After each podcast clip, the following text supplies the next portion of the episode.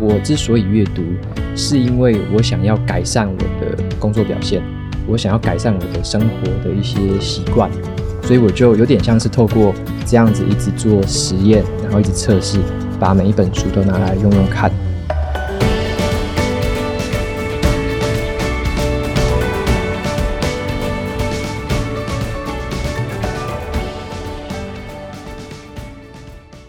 大家好，欢迎来到今天的哈佛人物面对面单元。那我们这一周的主题呢是打造你的 A 加直癌哈，就是要做一个。百分之三到百分之五哈，非常成功的啊，这个关键的领导者哈。那么这一个主题呢，事实上是从 HBR 在最近出版的一本非常经典的文集哈，叫《一百周年的三十篇经典的文章》其中的一篇哈。那今年是哈佛商业评论一百周年哈。那这三十篇经典文集呢，涵盖比如个人自爱的发展啊、策略管理哈啊、蓝海策略啊等等很多很不同面向的文章啊哈。所以这本书呢，蛮厚的啊，在最近。才发行的哈，这是由美国 HBR 总部所精挑细选的，在一百年来的哈佛商业评论的文章中挑出三十篇啊，在过去呢影响力很大，未来呢也是持续发挥它的影响力的这样的文章哈。那我们从中选的一篇叫《成功人士与众不同的九个做法》，那延伸为本周的主题叫 A 加的直癌哈，如何打造？那么今天我们邀请到人物面对面的贵宾呢，兼具哈这两种角色，一个呢他可以说书哈。他可以说，我们这《百年的温集》这本书，他读了一个心得是怎样？另外一个，他本身的直癌发展哈，也是非常值得一谈哈，也是相当的有他个人的想法哈，跟个人的规划。所以，我们今天的贵宾呢，我们现在邀请他出场哈，跟各位听众来打个招呼。是我们这个也是知名的 Parkes 主持人哈，那他的 Parkes 的流量呢，比我们哈佛商业评论还要高哈，所以我们要跟他学习哦，算是我们的前辈哈。那也是知名的说书人哈，他所以他的。Parkes 的节目呢的名称叫下一本读什么哈，是他这个 Parkes 的名称。所以呢，我这样讲到这样，你应该知道是谁了嘛？哈，就是我们知名的说书人瓦基哈，他本名是庄胜祥。那我们请瓦基来跟各位听众先打个招呼。Hello，那个玛丽姐，还有就是各位听众，大家好，我是瓦基。那么瓦基呢，虽然不是出版业的哈，不过他读的书呢，我绝对比我还要多哈，因为他还有兼具的这个说书的角色嘛哈。他的 Podcast 下一本书读什么？同时他有一个部落格哈，在分享阅读前哨站哈，所以他也例行性的要分享一些他的读书的心得哈。读的书很广，听说已经累积了一百五十篇的阅读心得，对不对，瓦基？对我没有特别记数字，差不多 快可能快两百了。那么瓦基呢是在二零一九年，他原来呢是在台积电服务哈，所以他二零一九年呢升任做主管哈。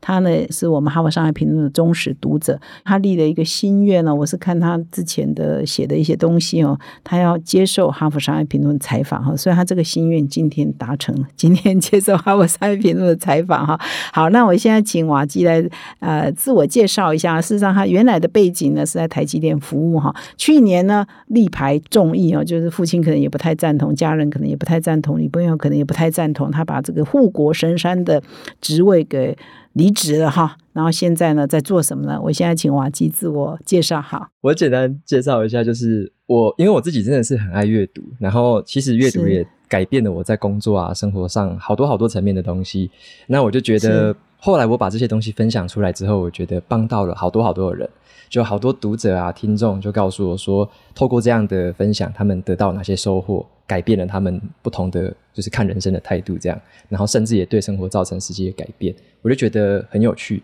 那我就渐渐的就发现，哎，我有一种使命感跑出来了，就觉得说我所有的过去的点点滴滴累积到现在，就是让我可以成为这样一个很很特别的一个说书人的角色。那所以我就觉得说，应该要把这个使命感再继续延续下去，然后就是继续在，就是有点像帮大家服务，或者说贡献我自己所得到的这一些资源，然后把它分享出来，这样子。瓦基呢还很年轻啊，今年才三十多岁而已哈。他原来是中央大学机械系、台大应用力学的硕士，后来啊一毕业呢就可以进台积电服务，一做呢就十年哈。那所以这就回到刚刚你稍微介绍，就说你你觉得你的读书心得啊对别人是有帮助的，得到很多回响哈。所以我们就从第一题开始问，就是你在台积电服务或者呃之前呢，事实上你也没有那么定期的阅读啊或写读书笔记的习惯嘛哈。你是在什么样的情况？之下，哦，原来在台积电服务，然后其实工作可能也很繁忙，你为什么会养成这个阅读的习惯，以及写阅读笔记的习惯，以及发表在部落格上，然后开始跟很多读者有互动？我们就从这里聊起好了。嗯，好啊。那我分享一个我比较没在其他地方提到的，就是，嗯，我其实在看书之前，我开始比较多看的是《哈佛商业评论》。就是我之前升到了大概主任工程师的职位的时候，开始会带比较多的人，大概快十来个。然后那时候我就发现说，我自己除了我们公司内部的训练之外，我也想要透过一些外部的资源，然后来提升我自己的一些管理能力啊，一些沟通能力。所以我那时候就自己我定了应该有两三两三年还是三四年的时间，就是我直接定了《哈佛商业评论》，然后每个月我就可以看里面的一些关于管理啊，关于怎么样去领导。然后呢，不同的风格之类的，我就觉得从那边我可以学到一些东西，然后自己用在管理上面。所以我那时候的看比较算是断断续续的看，我那时候还没有特别会做笔记，也没有分享的习惯，我就只是知道说，透过这样的资源，我可以改善我自己在工作上的表现。那我后来才发现说，原来透过这样的阅读，只是杂志的部分哦，就已经改善我这么多。那我如果从书本里面呢？所以我后来就在。一个大概是二零一六还是二零一七吧，开始在学投资理财。然后我那时候就开始接触到说，其实透过整本书，一本比较经典的或好几本经典的书，可以让我直接把投资理财这件事情学得好。然后我也可以理清我自己的金钱观啊，然后知道我的财务目标是什么，然后怎么去做，朝向那个目标去迈进。所以我算是透过投资理财，先开启了我对读书的这个。这个门，然后呢，我就开始发现说，其实透过阅读，无论是杂志或者是书本，那都可以让我有点像是非要性的一个进步。就是平常的生活是比较，嗯，身边的同才们可能就是大家就一起工作嘛，可是比较不会有那一种新的知识的刺激，或者说新的观点的刺激、新的方法的刺激。那我就开始发现说，其实透过书本，可以跟很多很厉害的作家，他们直接去学习他们。可能是毕生的精华，或他们的一些独门武功，对，所以我就从那个时候开始，就越来越爱上阅读，然后就从此之后就欲罢不能，就一一路的读下去这样子。所以你看理财书早于看 HBR？啊，没有，我是先看 HBR 的习惯，嗯，有有那有一点点这个习惯，我就可能我也不是说每天都会读，但是我就是那一个月只要 HBR 寄到我的桌上，然后呢，我就一定会翻，那那几天我就会开始翻。找里面哪一些是有当解决我当下痛点的，然后我就会找那几篇文章来看。看完之后，我就想说，哎，那我怎么用这个东西？然后我也会把杂志留下来嘛。所以可能之后我在工作上遇到一些问题的时候，我也会去想，哎，之前好像哪本杂志提到了这个方法，我就去找那个旧的杂志再回来看。这样，从那个时候开始有一点这样的契机出现。嗯，那是谁推荐《哈佛商业评论》给你？你开始订杂志第一本哈，或者唯一一本就是《哈佛商业评论》，是谁推荐给你的？我那时候从网是从网络上我自己去看很多不同的文章，我看很多不同杂志的文章。那我后来我觉得《哈佛商业评论》算是最符合我自己的那个 criteria 吧，就是那个标准，因为他写文章的人，我会发现说都是。算是在业界，甚至是什么学界，都是有经验，然后呢，都是有很独到见解的人，然后写出来的，而且他还会有很多的引述一些科学的研究啊，或者说真正对职场的研究。所以我觉得综合起来看，我觉得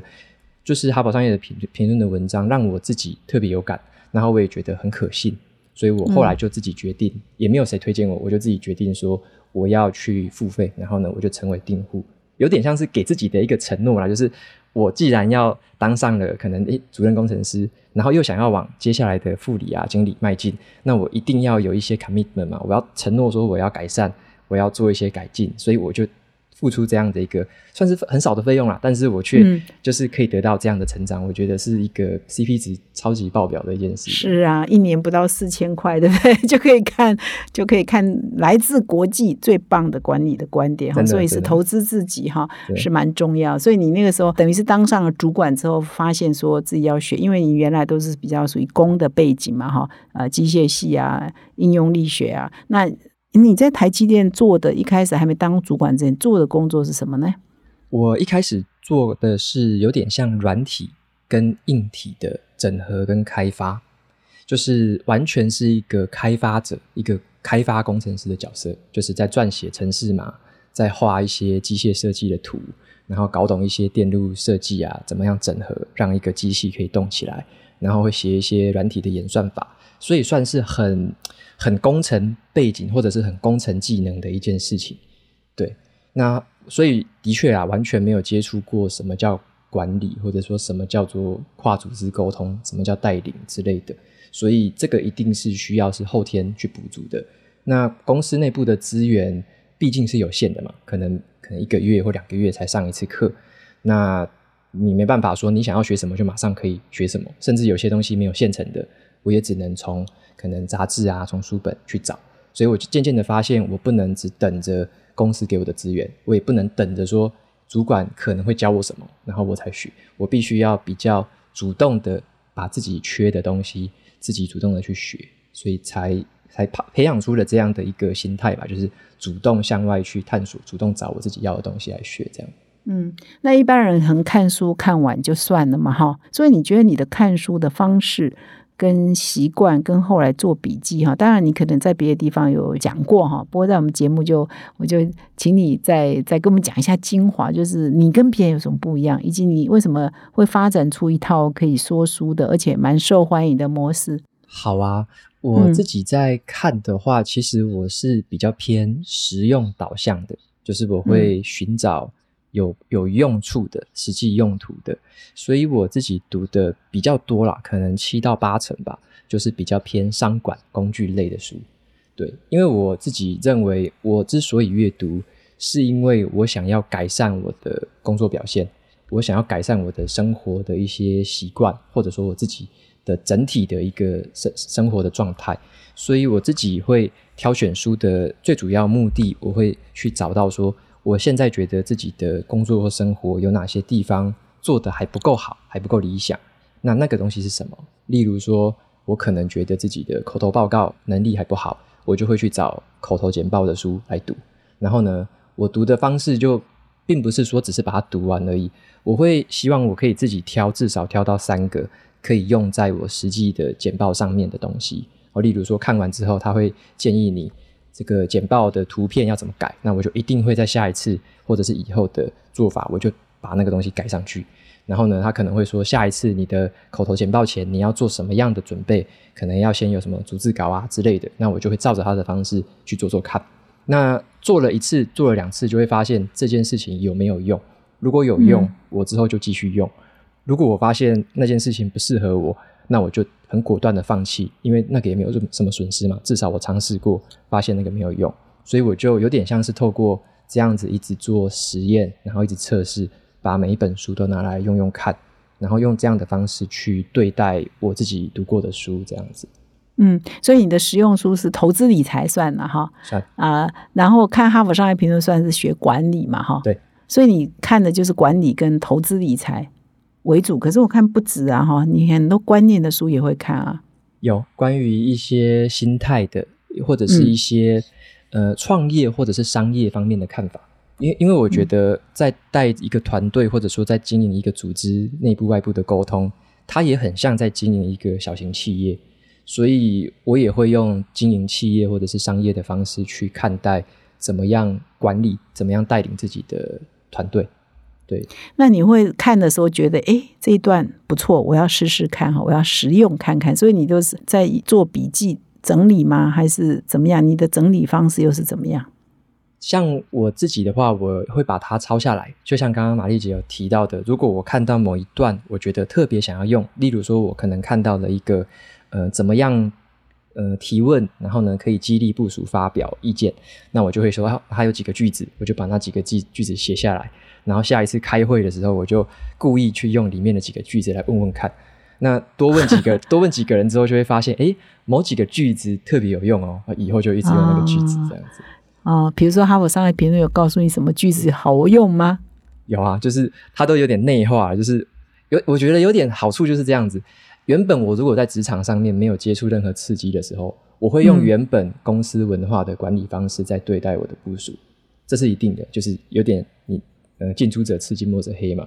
那我可以接触到这些外部的刺激，或者说像哈佛商业评论的一些不同的方法、不同切角度的切入点，那我就用那些东西来去管理。我会发现，我不一定要完全遵照公司的文化，我也能把团队带得很棒。所以我发现这个点之后，我就觉得很有趣，就是我我不需要跟大家一模一样的管理方式，而是我自自己可以调整或者说 fine tune 优化出我认为很适合我自己风格，而且也很适合我团队成员风格的一个管理方式。对我就觉得好玩的地方就是这样子。嗯，那你是什么因缘哈？就是这样读书啊，自己使用，觉得很有收获。所以你每天还在工作的时候，可以花多少时间读书啊？我一开始还在台积电，不是说看不到太阳，还看不到月亮，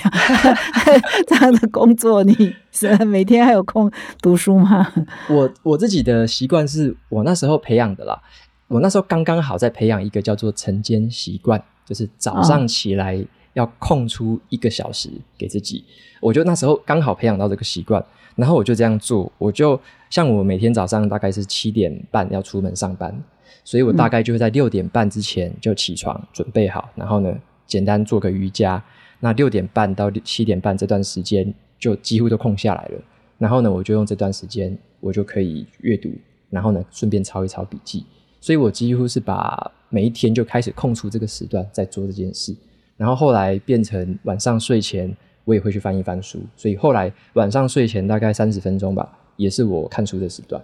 对，我大概大概就这两个时段，就是其实也没有比人家多，或者说用很奇怪的时间，只是我刚好调出了这这两个时段，可以让我做这件事情，然后就可以持续的做下去。那六日呢？放假呢？六日我几乎也是会看书的，就就只要是没有出门玩啊、吃饭什么的，我就无聊的时间也是看书啊、写东西。然后我确实比你 读书的时候看的书还多，对不对？比你还在当研究生、当大学生的时候，是不是读书的习惯更勤快？所以这也给听众很好的启发。每天一小时哈，那你是在什么样的机缘开始呢？啊，做这个书评的部落格，也就是阅读前哨站哈。这个阅读前哨站蛮受欢迎的哈。你是什么机缘开始啊？发表你的阅读笔记，然后跟你的粉丝之间的互动的状况是怎么样？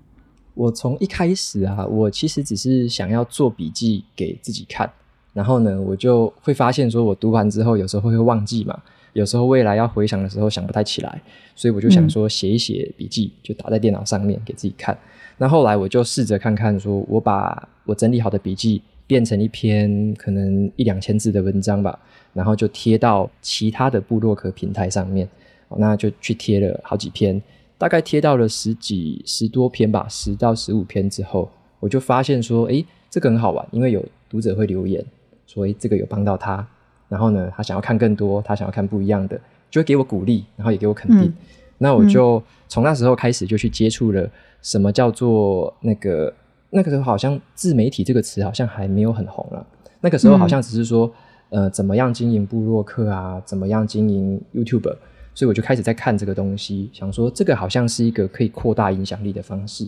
那因为我在台积电太忙了嘛，所以我那时候就绝对不可能，而且我自己也蛮内向的，我就不太会去选择拍 YouTube 的影片。所以我就选择了最容易做的，就是架部落格，然后写文章，用这个方式可以符合我的时间分配，而且也蛮符合我自己一开始只是想要尝试看看的个性这样子。对，所以我就从那个时候开始。决定说自己加一个属于我自己的部落格，然后这个东西可以是一个算是很长久的一个资产。然后我自己也很喜欢，像我喜欢写程式嘛，就以前就是软体硬体的整合，我本来就很喜欢写程式，所以我就想说，那只是学个写网页应该没有太困难吧，所以我就也去学怎么样去架网站，怎么样经营社群，所以就又找到了一个很好玩的地方，然后又去学怎么样，就是例如说做美编啊，然后。把网站设计的漂漂亮亮的，然后有风格、有颜色，这样我就觉得，因为我自己以前是美术班，所以我就特别喜欢搞这些有的没有的，就喜欢自己东东做西做这样子。哦，所以你的网站啊，这些美编啊，从城市到美编到 layout 都你自己来，到内容都你自己来，一人搞定一条龙哎。对，就是你看到的所有都是我自己做的。你后来做 podcast，事实上就是把你这个文字变成影音嘛，对不对？变成音了哈，变成。哦，也非常受欢迎，就是大家都报道说你打败了一大堆网红哈，或者是呃其他都排名很前面的，你有没有很意外？你为你觉得你为什么你这些书评啊，或者是介绍书会这么受欢迎？你的心得或者你感想为什么？我觉得你这个问题很有趣，就是说爬到这个位置，或者说诶超越了这样子某些频道，什么会不会意外？我觉得不会对结果感到意外，只是会对怎么会这么快就到这个成果会比较意外。意思是说。嗯，因为这个东西它是本身就有帮助的，就是我分享的这个内容本身对我自己是有帮助，它对很多的人也有帮助。那只要是这样子，然后它的品质又稳定，它的产出又稳定，那这样的东西它本身就会成长，本身就是会一直持续有潜力，一直成长，会接触到越来越多人，所以它会达到一个一个算是受众一个观众的量体，我认为是不意外。但是只是说，哎，为什么这么快会爬到某一个位置？那我觉得那就只是一些可能机缘巧合之类的关系，对，所以我觉得时间是我不能控制的因素，但是我可以让这个内容的品质跟发表的这个频率啊，跟我所提供内容的价值是可以稳定的持续成长。那我的观众量体它本身就是一定会成长的，所以我觉得是对结果是蛮有耐心的。那只是它什么时候会爆发或什么时候成长，我觉得那只是时机的关系，那我就无法控制这样。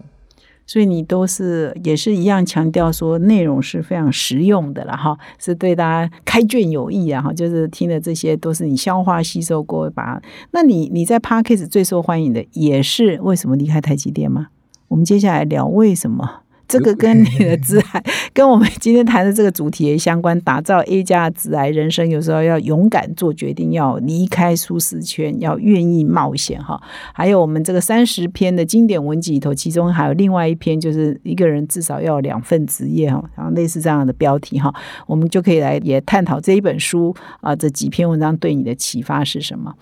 啊，所以是最受欢迎的是为什么离开台积电也一样吗？Parkes 也也一样，就是那一篇引起最多的共鸣，因为那一篇是我 我花了两个小时吧，我几乎没有剪，我就一路录到底，因为那就是就是有点像那个什么吐露心声，就是完全 就是直接一路讲讲完，然后就哇，终于讲完了，好开心哦，这样子。哦，对，讲了两小时啊，对，讲了两小时，一刀未剪，全部上去哈。那简单，你用一两分钟讲，为什么？我觉得第一个是我有一点感受到那个人生的短暂，急迫感。嗯，这么说是因为就是有看一些历史啊，或者是一些比较人生观、一些比较大局观的书，会发现人生的时间太短暂了。那我在这一个短暂的时间里，可以带来什么样的改变？可以贡献什么样的价值？可以帮助什么样的人？我觉得这个是让我那时候很被触动到心头的。那我就会觉得。以这个点来看的话，我觉得我的生命可以发挥在更更有意思，或者说能够发挥更大的影响力，那我就会更觉得说，哎，我如果贡献在这个部分是很有意思的一件事。那第二个，我觉得是我想我蛮喜欢去尝试一些有未知数的，有一点挑战性，但它又不是闭着眼睛去冒险，就是嗯嗯。有点，因为因为看投资理财会发现说，这个投资的回报啊，跟投资的风险，它是有一定的关系。那在你可以接受的风险之下，采取的一些这个冒险，那是 OK 的。那有点像那什么叫叫做杠铃策略吧？就是如果做了没有怎么样的话，那也不会损失太多；但做了如果有很大的收获，那那个收获可能是几十倍、几百倍的收获。对，大概就是这样的策略，所以我自己在做的很多的尝试，其实都是大概用这样的逻辑去做的。所以我觉得，以我自己的这个时间点，我去离职这件事情，它也是有点像一个杠铃策略。就是我离职，并不是说我就放弃了我所有所有的东西，而是我只是做了一个跑道的转换。因为离开的话，其实你要回去，或者说你要去其他公司，也是很容易的。因为因为有这个能力，有这个经验。所以，即使是要回去，或者是去其他公司，也都是 OK 的。所以我并不是说我放弃了以前所有的我，那我是做出一个转换，是去采取一个新的尝试，我去尝试一下这条新的路。如果我投入在这边，我这么做的话，我的生活会不会过得更好？那我的未来的收获会不会更大？如果会的话，那就是一个很棒的投资。那如果不会的话，我顶多也只是再调整回去，或者说调整成不同的，呃，例如说公司或产业。但我基本上这个人具备的能力跟经验，他是会一直持续累积下去的。所以我自己认为这是有点像就是杠铃策略那样，就是把握一定的风险，然后呢做出一些冒险的尝试，这样。那你刚刚提到蛮有趣，就是说我看了你的其他地方的文章，就说好像那个时候是发生了普悠玛事件嘛，哈。那你们刚好本来要搭那一班火车，后来你们 miss 呃，就是因缘际会就没有搭上那一班，所以你就说哇，如果我当初搭上那一班，那会怎么样呢？搞不好今天就不在了嘛，哈。所以这个是促成你要去选择勇敢呃，去选择你想走的路的一个很重要的原因吗？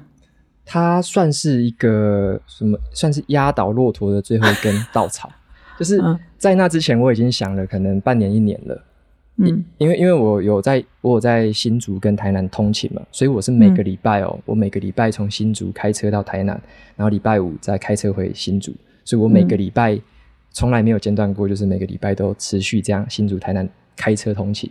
那在路上也会看到很多意外嘛。例如说什么特斯拉直接冲冲进一台货车，因为它是自动导航，它冲进货车啊，刚好我就在它的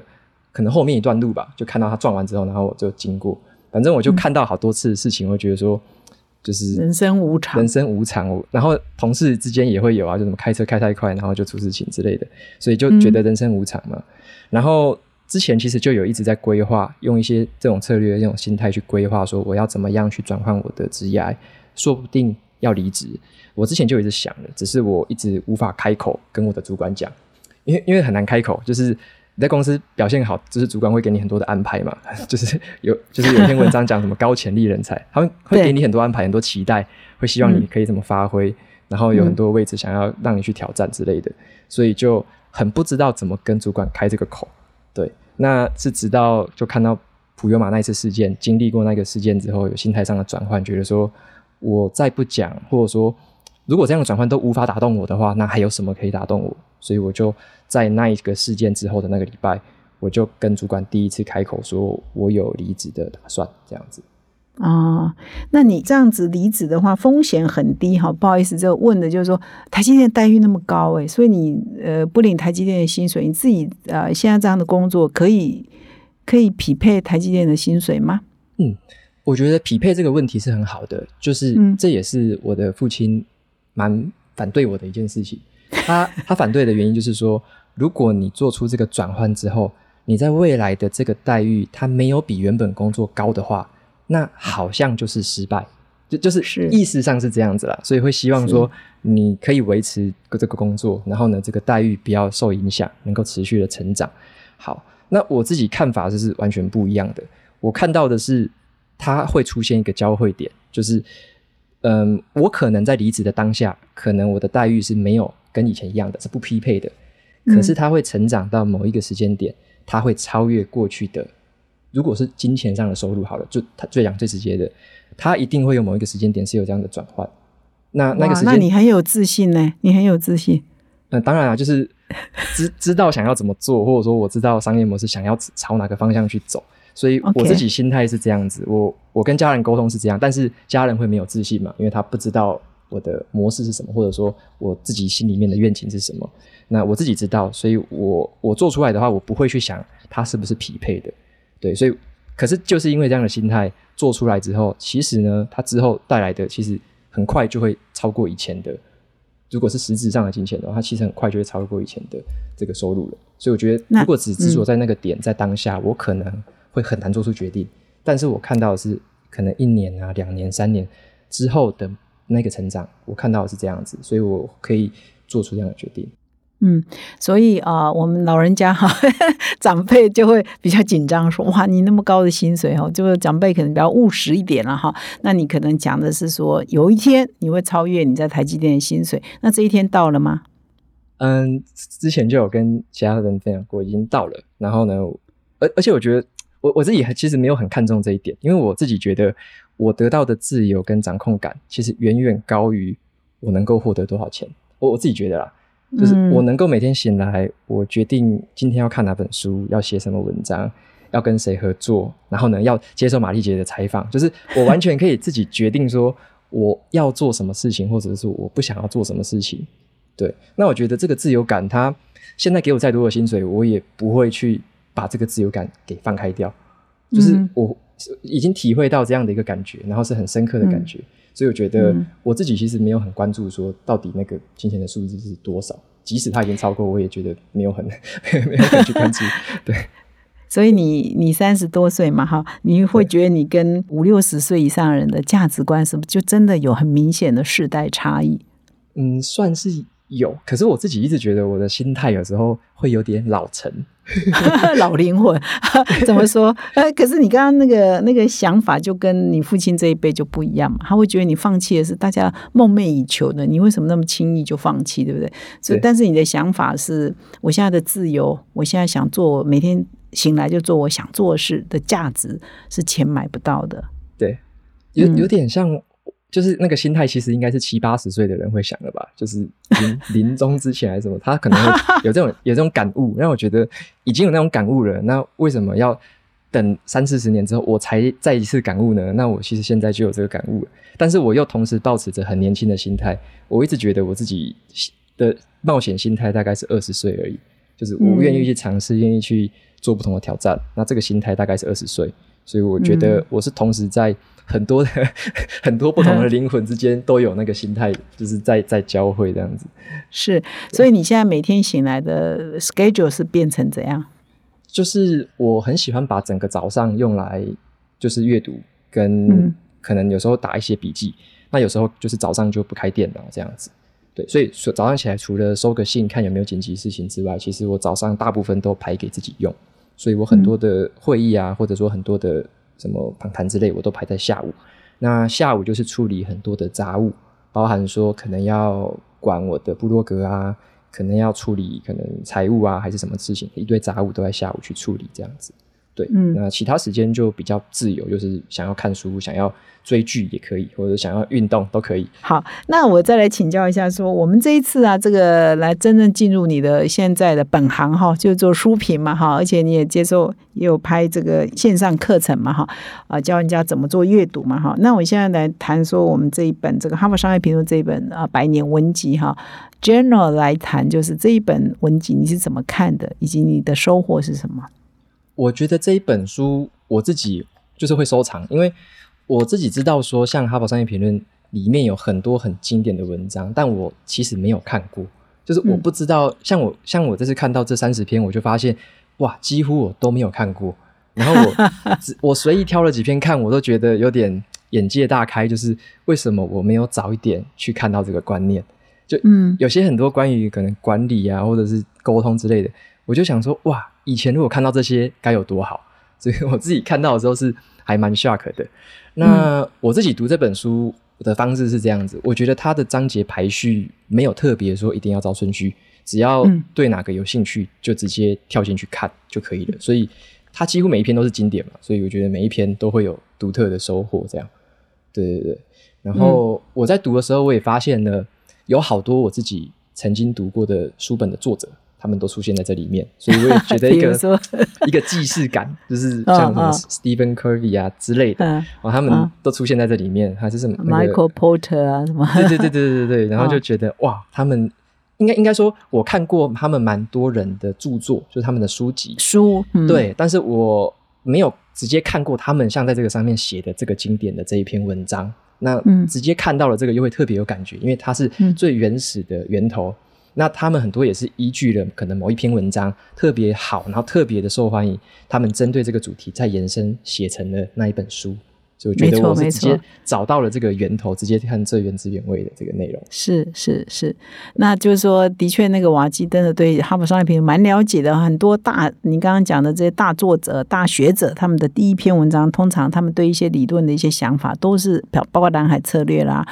呃竞争策略啦，哈，或者是破坏式创新啊这种，很多他们第一篇呢，基本上都是在哈佛商业评论上发表，然后全世界发行嘛，因为哈佛商业评论是全世界发行，然后得到很大的重视之后，他们才慢慢在扩大、延伸啊、加深加广，后来就变成一本书。然后这本书同样，这些如果是很好的书，同样可以畅销全世界了。所以瓦基的理解是是没有没有问题的，是完全正确。那这一本书里头三十篇文章，有哪几篇是你到现在为止看了以后觉得很实用的，可以跟听众分享一下？我分享一个是我觉得很有趣的，他一篇文章叫做《为什么你至少要有两种呃两份职业》，两份职业，对，为什么？要有两份职业？这一篇，我觉得它的关键不是在于一定是什么呃薪资很高的职业啊，或者说什么很 fancy 的职业，它有，我觉得它一个关键字叫做多元成就感吧，多元成就感。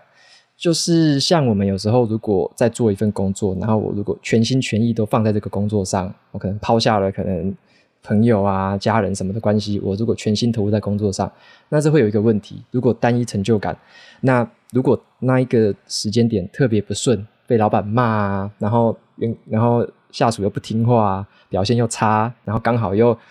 就是像我们在生产线嘛，有时候一堆有的没有的那个怪事情发生。那如果这样子的时间点出现，那就会变成我单独把这个成就感的这个来源都压在同一个工作上的时候，这时候人就会出问题，他会马上大受打击，然后他没有其他东西可以依靠。所以这篇文章，我觉得他像这个作者他自己有四个职业嘛，那有一些职业几乎是不赚钱的，或者说他是他做他兴趣的，他只是贡献，这有点像志工那样子的身份。但是他透过这样子不同的成就感的安排，他可以把成就感做到说鸡蛋不要放同一个篮子里，他可以在不同的这个呃职业的表现上面，他可以获得不同成就感，有点互补。就是我现在如果说这个某一个这呃第一份工作这个成就感不够的时候，我其他工作的成就感其实也可以补马上补上来，马上替代。那反之也是一样，就是可以互相的去调配。那还有一个点是说，这些不同的工作或不同的职业，它的学到的专业技能是可以互补的。对，那我觉得这个很有感，是因为我那时候也是在做这样的身份嘛，就是我正职是这台积电，然后呢，我也斜杠去做，可能是算是自媒体吧，就是写文章啊、说书。那我觉得我就把我在科技业用到的一些可能可以发挥组织协调的能力，或者说怎么样去，因为我那时候在做自动化系统，怎么样用自动化来让我的工作流程更顺利，我把这些东西就应用在我自己经营这个自媒体这件事情上。那我在自媒体上，我也发挥了我自己的创造力嘛，就是我要打造网站啊，我要去做美工啊，我要去学怎么样写文章。那我也把这一些比较有创造力的事情，我也搬回到我的工作上。我会去思考说，我怎么样让我的简报的呈现，怎么样让我团队表现的呈现可以更有创意一点？我可以用什么方式去不同的表现出来？我可以用什么方式更有创造力的去呈现给我老板看？那所以我觉得，透过这样子在不同的领域上面学到的一些专业技能，它是可以彼此的互相算是互补，甚至是互利这样子。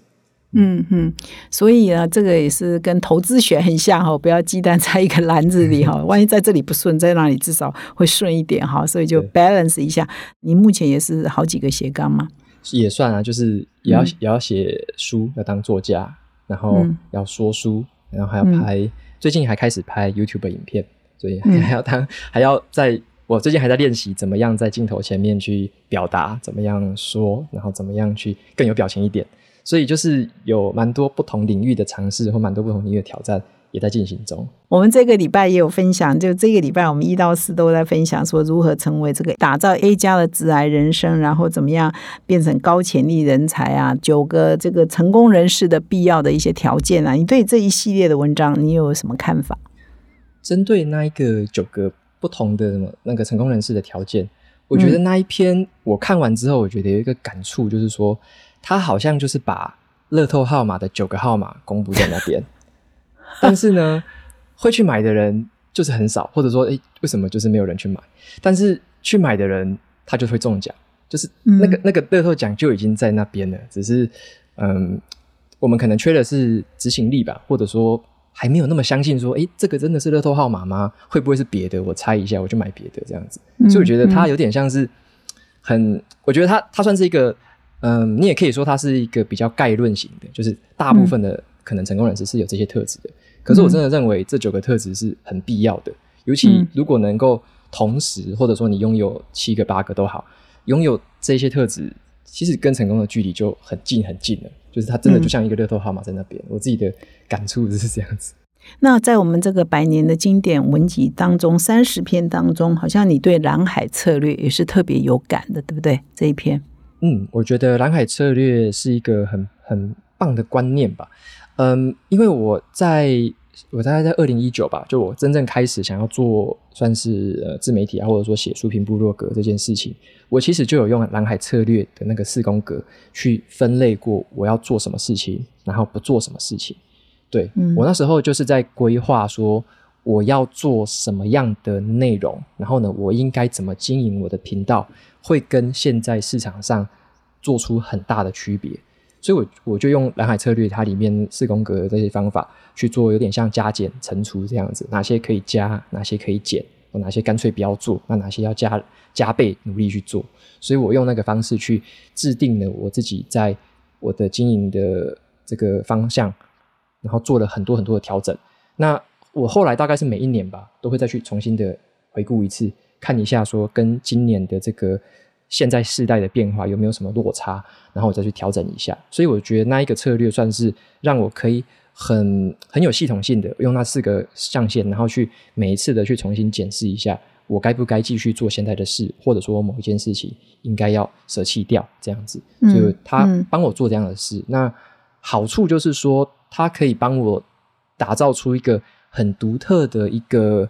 嗯，你可以说算是竞争优势吗，或者说算是一个护城河，或者是很多很多名词嘛，或者说什么大池塘、小池塘，哦，那就是很多名词嘛。然后它可以帮我打造出一个很独特的，就是别人很难很难特别跟我竞争，因为你不会找到跟我一模一样、完全百分之百一模一样的人，那所以嗯很难去完全 Apple to Apple 比较。那只要是能做到这样子，而且持续能够做到这样子。就是一个很，就是等于说我可以活在蓝海里面，然后呢，我可以有自己的步调，我可以有自己想要做的、不想要做的。所以我觉得他算是帮我建立了这样的一个最底层的一个 mindset，就让我比较不会急着去跟人家竞争，不会急着说跳进红海我就一定要在红海里面做第一名。我觉得那是一个嗯很累的事情，而且也吃力不讨好。所以我觉得他算是改变了我自己对于。我后续经营啊，不管是团队啊，还是我自己的自媒体，都有很大的一个改善。这样，嗯，那所以如果我再追问一下，说这个从瓦基的发言，就是说读书真的蛮有用的哈。所以你从这些一直以来哈，很多人说读书没有用了哈，那是因为不会用，不知道如何使用阅读的经验。我看你这个是最好的实践者，读书真的很有用。所以我在追问是说，所以蓝海策略让你做出来的策略呢？嗯，可以分享一下，说哪些事情是你的独家特色呢？就别人不做你做，或别人做你都不做的，这差异化在哪里？好，用你自己的个案，对。像像我那时候就会用用蓝海策略的角度去思考，就是这样子。如果说是一片红海的话呢，我会发现说，当初啦，我在想要找一些读书心得的时候，例如说要找读书心得的时候，我会发现很多人都有写啊，我可能找某一本书。可能有一百个人都写这篇读书心得，可是我在点进去这一些呃分享的人他们的一些部落格啊或他们的网站里面，我会发现就十几篇、二十篇，就是很断断续续的，它不是一个完整的脉络，它也不是持续分享的。我就后来发现，其实能够持续长期分享出来的人少，这是第一个。所以我认为以时间点来说，如果是能够做到持续性的。分享持续性的发表累积下去，这就是其中的一个蓝海了。那我发现的第二个蓝海是，我发现呃，蛮多朋友写的读书心得会比较偏向于就单纯只是重点的摘录，就只是把句子抄下来，然后就放着，然后说哎有这十个重点就这样子。那我觉得这个对我来说帮助不大，因为我要看这些重点，我就买书来看就好啦。那你摘录的也不一定是最最完整的嘛，所以我会觉得。如果我要写，或者说我要分享给其他的人参考，那我觉得我最重要的是我把我自己实践过的这个结果写上去，或者是我会怎么用它，那或者是我对于里面哪些观念我认同，哪些观念我不认同，那为什么跟我的经验有什么样的连结？我觉得去加入一些我自己个人的元素，然后分享出来的东西对我自己有帮助。也会对其他人有帮助。他会知道说，诶，这本书有不同的人，他的生活经验是那样，他怎么看这本书的，他怎么去解读这本书的。那我就会觉得这个是一个很独特的价值，是只有我这样子生活经验的人，我可以分享出这样的东西。那我可以又分享的久，那所以这个两个加起来，它又会成为一个新的蓝海。那我就去找很，我刚刚只是讲了两个例子嘛，那我就去找很多很多不同的元素，我去找哪些东西是会。放在蓝海里面的那，当这些东西组合起来之后，它就会变成可能是蓝海中的蓝海这样子。所以我觉得，嗯透过这样子一一步一步的去分析，跟去去测，就是去分析，然后呢去找哪些用，哪些不用，这样子就会慢慢打造出一个属于自己的一个空间，这样。是，所以真的还蛮佩服你的，不是说我想我会读书，然后做个笔记，然后我就这样傻傻的就就把它放上去，还是背后还是要有策略哈。所以难怪你的 podcast 啊，或者是布洛格这么受欢迎。那我们的访问呢，不知不觉呢，已经快要啊、一个小时了哈，这个很很精彩哈。那我知道你是二零二一年左右离开台积电的嘛哈，到目前为止应该不到一年了哈。那所以你觉得你这样的个人工作哈，或自媒体，你有给自己一个 timeline 嘛？就大概几年内，那之后再去 try 别的，有吗？未来的规划是怎样？我自己的话，现在是还蛮喜欢这个生活模式，因为因为我之所以会离开，是因为我觉得，如果我以前是两份，只是好几好几份这个身份叠在一起的时候，也太累了，就是会身体上或者说这个心理上的压力或者说负担，其实是很重的。那我后来决定离开，是因为我会空出更多的时间，或者说更多比较没有压力、比较从容的时间，让自己可以享受这个生活的步调。所以我自己是蛮喜欢现在的生活步调，然后也不太会想说，诶，要怎么样？什么，例如说赚更多钱啊，团队更大啊，或者说更怎么样？我比较不会想的是哪一个，我比较会想的是怎么样让我的生活步调是可以很从容的，但是我可以创造出更多价值的，就是有点像是要打造一个资产吧，就是。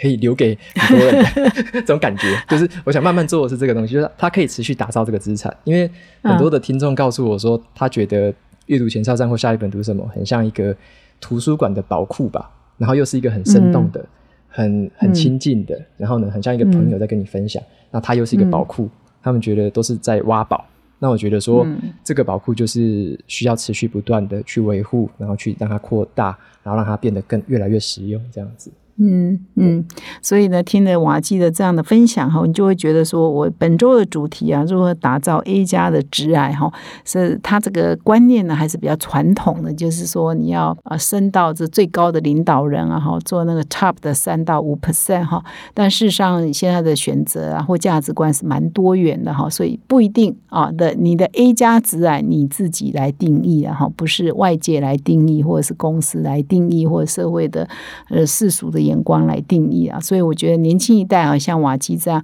其实也不一定是年轻一代，不管你是哪个年纪啊，哈，就是你想要的生活或你的价值观，如果是不一样，你你的 A 加的值爱就跟别人不一样哈，所以不一定要大家都走一模一样的，然后，所以我们也在这里颠覆一下我们一到四说的内容了哈，也是因为社会已经很不一样了哈，所以我们今天很感谢瓦基来跟我们分享，今天简直是分享两个主题啊，一个是一个直爱的规划，一个是怎么说书啊，怎么。读书了哈，应该讲怎么读书，而且最重要的是，我们从瓦基的经验发现，说他很会实用哈，就是书看了之后要用嘛，才会觉得书看书是有用的，不然就看看书只是一时舒服一下，或看的时候过程享受一下，看完又忘光光，那就看书的意义就少了一点哈。那所以我们今天很感谢瓦基来到我们节目现场，最后呢，结论你要不要跟听众做一些提醒啊，或者任何你想说的话都可以。好啊，那那我觉得。呃，最后的呼吁应该就是，如果对于看书想要怎么用，或想要知道我怎么用的，那当然就很欢迎追踪 下一本读什么。然后是对，那如果对职场上的技能之类有帮助的，那就是直接订《哈佛商业评论》，就是这个是我自己，这是真心的一个建议。对，因为我自己从这边订了这几年，我就发现它真的给我很多的多很多元的刺激，然后让我可以在我的职场上面真的用到很多东西。好，我希望瓦基这一集帮我带来一些订单哈。